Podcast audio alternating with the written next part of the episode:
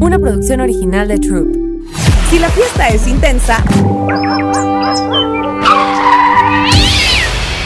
el after créeme que es peor. Si vas a hablar de algo, que por favor no sea ni de religión, ni de política, ni de fútbol, ni de tu suegra, pero mucho menos de tu ex. ¿Por qué no mejor hablar de música? Ponte cómodo. Yo soy Esa Mi Pau y esto es Pláticas del After. Hey, ¿qué onda? ¿Cómo están? Yo soy Esa Mi Pau y les doy la bienvenida a todos ustedes una vez más a Pláticas del After. El día de hoy estoy muy contenta porque a este After traje finalmente, finalmente a un amigo, compañero, colega desde hace muchos años. Me refiero a Alan Anaya, a quien conocí en aquellos hartos años del Imperial cuando empezábamos nuestras carreras de DJ y el día de hoy pues mi amigo Alan Anaya es un tornamesista maestro también productor, obviamente, DJ de Mario Bautista y pues celebridad de TikTok también, por supuesto. Fan de la música también. ¿Cómo estás, Alan? ¡Todo mundo haga ruido! eso, eso. Amigo, ¿cómo estás? Bien, Pau, gracias, gracias por la invitación. A toda la pandilla de Troop, gracias. Oye, este, como ya les dije, Alan es un figurón dentro del mundo del DJing, pero sí hay algo que me queda muy claro, es que también es un gran fan de la música, muy clavado y siempre con unas grandes, grandes anécdotas. Es por eso que, pues, no se me ocurrió un personaje mejor también para invitar aquí a Pláticas del After, a que nos platique un poquito de algo que es su expertise, obviamente, que son los amplios, ¿no? La, ahora sí que el pan de cada día del DJ. Totalmente, la picada de los botones, todo ese rollo de jugar y experimentar con pues los cachitos que vamos ahí agarrando de la vida y también de lo que ya está grabado, pues nos damos la tarea de chopearlos y de transgredir con ellos. Así es, pues platícanos un poquito cómo es que surge la idea del sampleo, de tomar estos fragmentos musicales, de ponerles así. Es cuando empiezan un poquito el tema de los DJs en el mundo del hip hop. ¿Cómo empieza la idea de un sampleo? Esto que algo se ha vuelto un tema súper socorrido la manzana de la discordia de toda la música además. Sí, totalmente. Pues es que hoy en día ya el sampleo, la forma de hacer música a partir del sampleo ya es el pop, ¿no? El pop mundial, el pop actual. Y sin embargo es algo muy, muy, muy actual o hasta considerado innovador hasta nuestras fechas y futurista, pero data de 1940, ¿cómo ves? Ok. Pierre, ahí justo en Francia, Pierre Ok. Schaffer es una persona que trabajaba en un estudio de grabación. En esa época, en los 40, estaba desarrollándose apenas la señal radiofónica. Entonces por ahí tenían que haber muchos ingenieros y gente que manipulara principalmente la forma de grabar las cosas, ¿no? La- las voces o cualquier fuente de audio tenía que pasar por un micrófono y todo iba a la cinta. Antes no había como SD cards, no había USBs, no había discos duros, entonces estos cuates se las arreglaban y con la cinta, ¿no? De las típicas que tenemos nosotros de cassettes, pero en el caso de ellos unas profesionales más anchas, pues era que captaban el sonido. Y pues estos compas yo creo que se aguantaban como a la madrugada o algo así, pero el punto es que quedaban muchos retazos de, de cinta y con esos retazos de cinta, pues todo lo que había entrado como en un día o en una sesión de grabación, sea una voz o un sonido de piano, a lo mejor algo que grabaron por ahí como con unas campanas o lo que sea, lo cortaban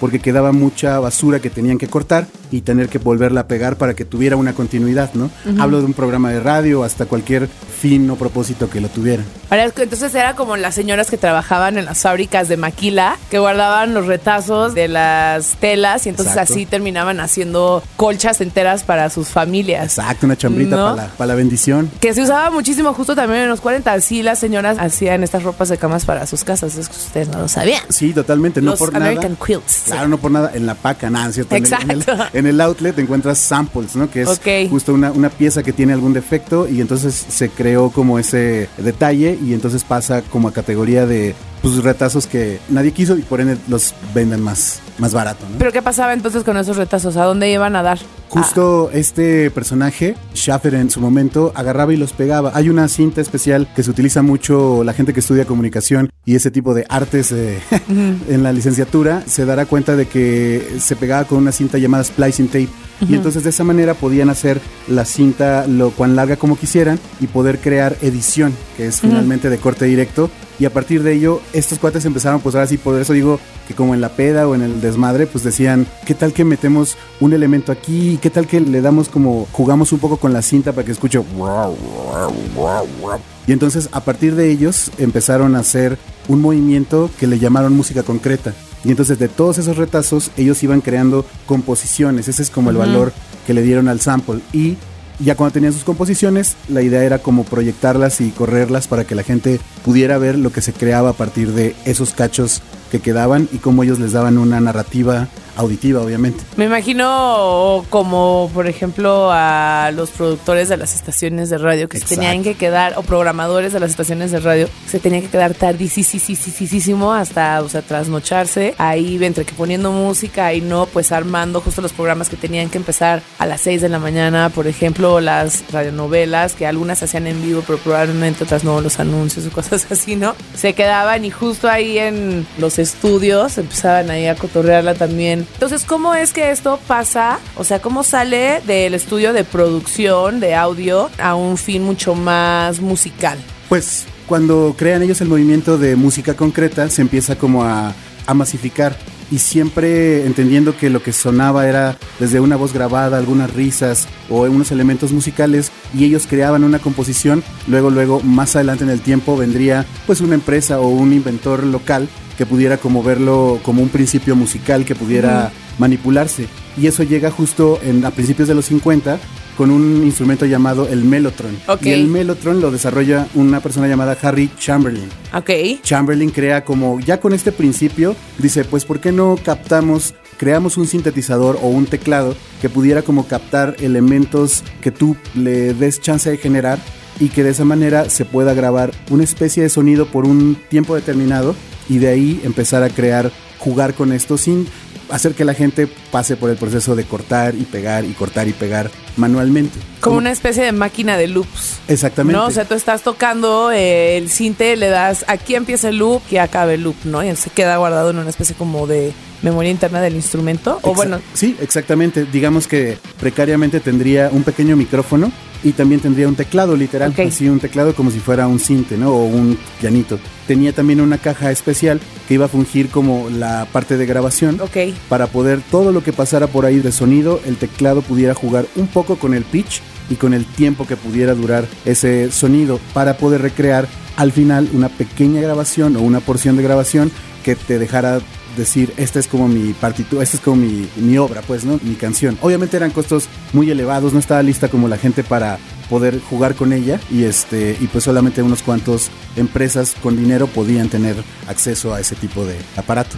Ok, eso fue en los 50. En los 60, 70, ¿cómo es que va evolucionando hacia, me imagino que también no sé si de pronto se llegó a usar, si en los 50 60 por ahí fue como el alta de la publicidad. No sé si en algún momento los jingles eventualmente tendrían que haber sido un poco de sampleos también a la hora de... O cómo es que también se van integrando o evolucionando durante esas otras 20 años hasta llegar que a los 70, 80, que es cuando finalmente entra la palabra y el concepto de sampleo como realmente lo conocemos, que es tomar este fragmento como de un rola y lupearlo para crear otra composición cómo va evolucionando. Pues ya encontrando como a gente que empieza a jugar con el, pues ahora sí que el precursor del Mellotron, se empiezan a crear por un tipo llamado Bill Franzen, él crea como el M400 y empieza a hacer como una versión muchísimo más compacta y también siempre está a ponerlo al alcance del público, ¿no? Sabiendo que los músicos, los creativos de audio y el público en general que pudiera acceder a este aparato podría convertir con él otro tipo de obras al grado de poder ser uno, de poder considerarse pues un músico pero en otra, en otra corriente, digamos, ¿no? No de aprender a hacer música, sino de manipular los sonidos. Y es un principio que se sigue como haciendo cada vez más fuerte y empoderándose a partir del cómo iba evolucionando pues la parte visual de video a la hora de hacer la edición o la misma parte de audio, ¿no? Que la radiodifusión siempre fue como el eje, porque mientras iba creciendo la industria de la radio, se iba viendo la posibilidad y todo el potencial de manipular el sampleo para crear justo promos, las radionovelas, etcétera, etcétera. Algunas creadas in situ con elementos así, ¿no? De que tocaban y creaban los efectos especiales o ya meter mano de este elemento para poderlo usar en los estudios. Y entonces es como aparece el Mellotron M400 justo por ahí de la década de los 60, 70. Que era como una caja de ritmos. Igual era justo casi una caja de ritmos. Si la vieras es un sintetizador, pero mucho más accesible y no tenía la caja aparte, sino que todo es integración. Recuerda que la idea, así como partimos de nuestros teléfonos inteligentes, es tener muchos elementos de fuera y que nos los vayan integrando para que pueda ser pues manipulable y pues compacto principalmente para poderlo vender en masa, ¿no? Así que va a sacarnos el chiquín. Sacar la patente para, para hacer el genere. El M400 sí tuvo ventas masivas. Llegó a tener, digamos, alguna canción, güey, que topes que se haya hecho con un M400, por ejemplo. Con M400, pues claro que sí, les vamos a dejar aquí una porción. Para que puedan escuchar más o menos cuál era el funcionamiento del M400, pero más bien más adelante en los 70, ya llegando al, a mm. más o menos de 1974 al 76, nada más ni nada menos que el genio Stevie Wonder tendría como en su poder obviamente siendo el productor que era y muy avanzado como Quincy Jones y tantos productores este, que rompieron siempre como la norma en la época, él se hizo de un Melodian, como que evolucionó el M400 a otro sintetizador que ya podría él, como los músicos serios en ese sentido de estudios grandes, que pudieran como jugar con él. Y de los primeros que lo utilizaron fue Stevie Wonder y hay un disco llamado Journey Through the Secret Life of Plants del 79 inclusive, ¿no? Que ya es como de los primeros discos que empiezan a reconocer que tienen en su gran mayoría uso de sampleo para la composición. Después del disco de Stevie Wonder, otro disco que está creado completamente con sampleos es justo el Introducing de DJ Shadow del 91. Ese disco es el que recomiendo para que escuchen y el Paul's Boutique de los Beastie Boys. Ah, con razón el Journey Through the Secret Life of Plants también está considerado uno de los mejores y grandes discos de, de la historia musical por ahí hay muchos libros, uno muy de los que seguramente muchos de ustedes conocen que se llama Mil y Un, de la serie Mil y Un, tal, que tienes que ver, leer, escuchar antes de que te mueras. Y justamente Secret Life of Plants es justo, es uno de estos discos porque es justo donde empieza a descubrirse una especie como de hilo negro, quisiera yo pensar. Exactamente. Ok. Oye, Alan, y entonces, ¿cómo es que o sea, hasta ahorita sí entiendo cómo se hacen estos lupeos, estos amplios más bien estos empleos a bases de loops, ¿no? O sea, para hacer fragmentos y, e ir componiendo sin la necesidad de ser un músico estudiado. ¿Cómo es que empiezan a evolucionar con la tecnología y las tendencias el concepto del loop? Sí, claro. O sea, ya mucho más hacia, hacia la música urbana, supongo. O tal vez primero fue en el disco. Exactamente. No sé. Bueno, realmente gracias a que todo se podía grabar en dos formatos, cassette o principalmente vinil, eso traería como una conciencia nueva a un grupo muy particular de personas y hablo finalmente de la gente que estaba viviendo en su momento en el Nueva York de los 70, pero antes de eso, justo se le atribuimos también este manejo del loop y la conciencia de en vivo gracias a los sound systems de Jamaica. Ajá. Que si ustedes han escuchado reggae, rock, rocksteady, como todos estos ritmos que vienen de esta isla, traen consigo a la persona que hace el hypeo de esta música. Finalmente se les conoce como DJ, pero también eran como presentadores, ¿no? Los toasters. Los, toasters, exactamente.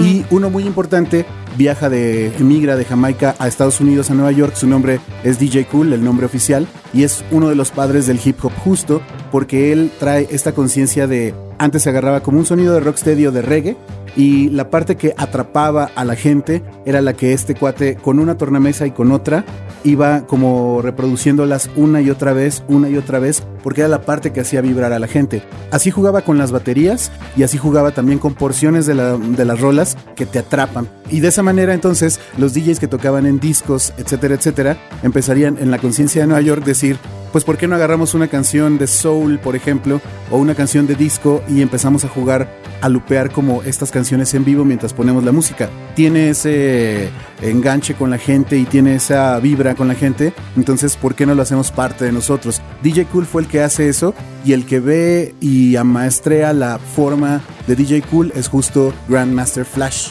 Ok.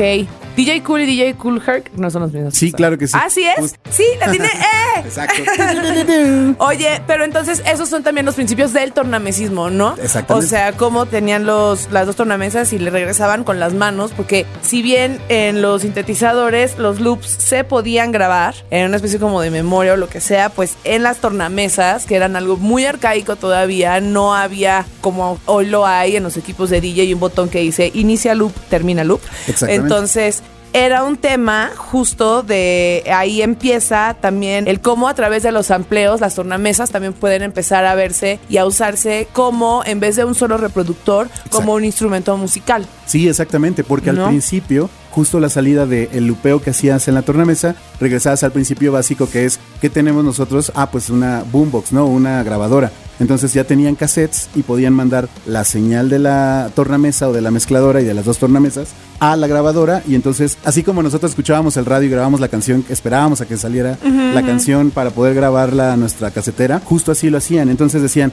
vamos a crear una canción a partir de esto, este loop, este loop, lo vamos a ir haciendo en vivo y mientras vamos dejando grabando la casetera, ya tenemos una pista, ¿no? Y es como la forma ah. en que va evolucionando. Ahora metámosle una voz encima y ahí empiezan a crear los primeros mixtapes y por ende las primeras bases de hip hop, digamos, a partir de baterías extraídas de otros discos. Pero no todo es ideal, no todo es utópico y no todo es la panacea, porque cuando justo estas pistas que de las que tú estás hablando se usaban para las fiestas o las disco underground, o sea, no eran pistas publicadas de manera comercial ni de manera masiva. Exacto. explico, eventualmente alguien dice este Grandmaster Flash si quiere que le haga una pista y se van construyendo canciones en algún momento una pega y entran aquí los temas legales. ¿En qué momento los amplios empiezan a tener un tema de me plagió mi canción, justo como le pasó a Zafaera, ¿no? Una cosa como muy, mucho más como actual para que me entiendan. O sea, a lo mejor nosotros no percibimos un sampleo, pero alguien sí, y entonces es un fragmentito que te puede costar todo un tema legal musical. O sea, a partir de cuando empezó, donde se encontró, digamos, el sampleo con la primera barrera legal en el mundo de la música. Y eso fue hasta más para acá. O sea, sí, exactamente. 90s, 2000 todavía seguía ahí como discutiendo este tema. Sí, justo, como la industria empieza a tener como una forma de, de manejar el efecto de los samplers en los nuevos proyectos de RB o de hip hop o con lo que evolucionaría la norma del pop pero las industrias que son dueños de los masters empezaban a tener como algo que decían, bueno, si este personaje nos va a generar mucho dinero, pues podemos invertirle y somos dueños de este máster. Vamos a poner un ejemplo burdo, MC Hammer con la canción de Rick James de Super Freak para hacer la canción de Can't Touch This, o también Vanilla Ice, con Under Pressure de Queen y de David Bowie. De esa manera, pues es una forma más sencilla de poder pedir de alguna manera la fracción de la canción y también se empieza como a llegar a un consenso de tiempo, de que si tú la utilizas por una fracción de segundos, no hay como estabilizado cuánto, pero puedes como salirte con la tuya, porque se empezó a salir de control en parte cuando en los 90, que ya no si fuimos más lejos, pero cuando en los 90 está Napster, por ejemplo, y empiezan a salir los softwares donde puedes descargar música. Y parte de la culpabilidad de que alguien esté haciendo la de pedo por los samples, en parte son los señores de Metallica. Por supuesto. Tus tíos de Metallica. Tus tíos de Metallica que ya le debimos haber dado una silla para que se sentasen. Pero también a partir de ahí empieza a generarse un género musical, valga la redundancia, que le decían cariñosamente la sampleadelia, ¿no? Por ejemplo, no con artistas cuya música, todo, todo, todo está hecho a partir de sampleos. O sea, bandas, proyectos como los Avalanches empiezan a hacer de los sampleos, ya no hacen sampleos con la tornamesa, obviamente esto ya va con computadoras, pero yo me imagino justo ellos que usan más sampleos de películas, etcétera, etcétera. Ahora, yo me imagino el O-Delay de Beck, por ejemplo, que es un disco que está hecho a base de sampleos, ¿no? O tiene muchísimos sampleos. Yo digo, puta madre, cuánto dinero no le tuvo que meter la disquera a ese disco o más bien se fueron por ese vacío legal no va a decir legal, pero por ese parámetro de solo podemos usar sampleos de tantos segundos para poder hacer la rola. Si tú ves los créditos de Low Delay, hay sampleos de absolutamente todos. Sí, totalmente. Tristemente, la realidad a veces apunta a que, aunque sean discos exitosos, muy probablemente, y como bien lo sabes, es la industria es como un casino. La casa nunca pierde. Nunca pierde. Saludos a Missy Elliott. Exactamente. Beck puede ser también un Missy Elliott o Beck pueden ser como cerebros creativos que han impactado la cultura popular hasta nuestros días, pero al final dependen de esta extraña legalidad que también no es fácil como definirla, en donde realmente se le puede estar quitando bastante de sus regalías a estas piezas musicales y pues quedar ahí como el artista como siempre con hoyos en la bolsa. La gran maldición por siempre del músico. Y entonces, ¿cómo es que al día de hoy del sample justo se establece? Se queda ya como básicamente una herramienta esencial para hacer en vivo, para reproducir en vivo, para grabar, etcétera. La industria de la computación, la industria musical, la ingeniería en audio se da cuenta del potencial que tiene el hip hop al ver cómo DJ Cool Herc, Grandmaster Flash empiezan a desarrollar esta forma de tocar análoga pero a la hora de que empezar a crear las primeras pistas de hip hop, pues también empiezan a hacer una integración de la parte computarizada. Esto es, vamos a darle al usuario una facilidad para que pueda grabar cualquier cosa que esté ya cortada y sampleada o démosle la oportunidad de que lo graben en floppies literalmente, en estos disquetes de antes y que puedan como procesarlos en una máquina que primero tuvo como sus inicios en el Fairlight CMI, que es lo que se conoce como un software como Ableton, como Pro Tools, como FL Studio, como Logic, pero en un momento en el que era todavía una máquina. Y de ahí se evoluciona más adelante a hacerlo todavía más compacto y que la gente, eh, el usuario común, pudiera crear a partir de ello. De ahí se desarrolla una caja de ritmos que es la que ha dado como la vuelta al mundo, eh, gente como Kanye West, Just Blaze, DJ Premier, todos los productores más importantes, Farrell, etcétera, etcétera, justo ocupan la Akai para poder trabajar y es esta empresa japonesa que hace esa integración computarizada para poder hacerla más compacta y que pudiera ser solamente solita la con el apoyo de todo lo que le grabes de sampleos, poder generar canciones con step sequencers, ¿no? Que son secuenciadores de pasos. Entonces ya podías grabar primero la batería, meterle un bajo a base de puro sampleo y elementos encima para que después pudiera alguien grabar la voz encima y en un estudio poder convertirla en las canciones que hoy tenemos hasta nuestros días, ¿no? Alan Anaya, dime tres canciones tuyas favoritas que usen sampleos, que dices, estas son tres maravillas de los sampleos que tienen que escuchar. Sí, claro que sí. Una es Funky Drummer de James Brown. La más importante yo diría que es Amen Brother de The Winstons. Ahí a la mitad aparece un break que se le conoce ahora como el Amen Break y ese sería como de los samples más importantes. Y el tercero que también es muy querido en el funk, en el soul y en el hip hop y en el, los breakdancers y demás es justo a la canción Apache de la Apache, The Incredible Bongo Band. Tiene una canción, un cover a la canción Apache y justo eh, de esas tres se ha partido muchísimo el sonido para poder crear a partir de esas canciones y sus breaks o los beats o los momentos de las baterías innumerables canciones que seguramente van a escuchar en este momento. Yo por mi parte les voy a recomendar eh, el disco, el primer disco de los Avalanches, que si bien no usa sampleos musicales de otras rolas, sí usa muchísimos sampleos de canciones, de películas, de absolutamente muchísimo pietaje este, auditivo para hacer una gran, gran, gran pieza musical y de pistas de baile. Alan, ¿dónde te podemos encontrar? Tus canales, por favor. Me pueden encontrar en Los Alan Anaya en todas las redes sociales, ahí estamos para hacer mucho ruido. Y yo soy Paulina, esa mi Pau, así me encuentran también todos mis canales musicales, de redes sociales, etcétera, etcétera, etcétera. A Troop, en donde venimos a grabar este bellísimo podcast que ojalá fuera en un after. Los encuentran como arroba Troop y así como de apacito, de asambleo, nos vamos a despedir el día de hoy. Muchísimas gracias por escuchar Pláticas del After. Yo soy Paulina, nos escuchamos hasta la próxima semana. Les mando muchos besos. Adiós. Pláticas del After. Ey, oye, no seas aferrado, ya vámonos, ya se acabó el After. Una producción original de Troop.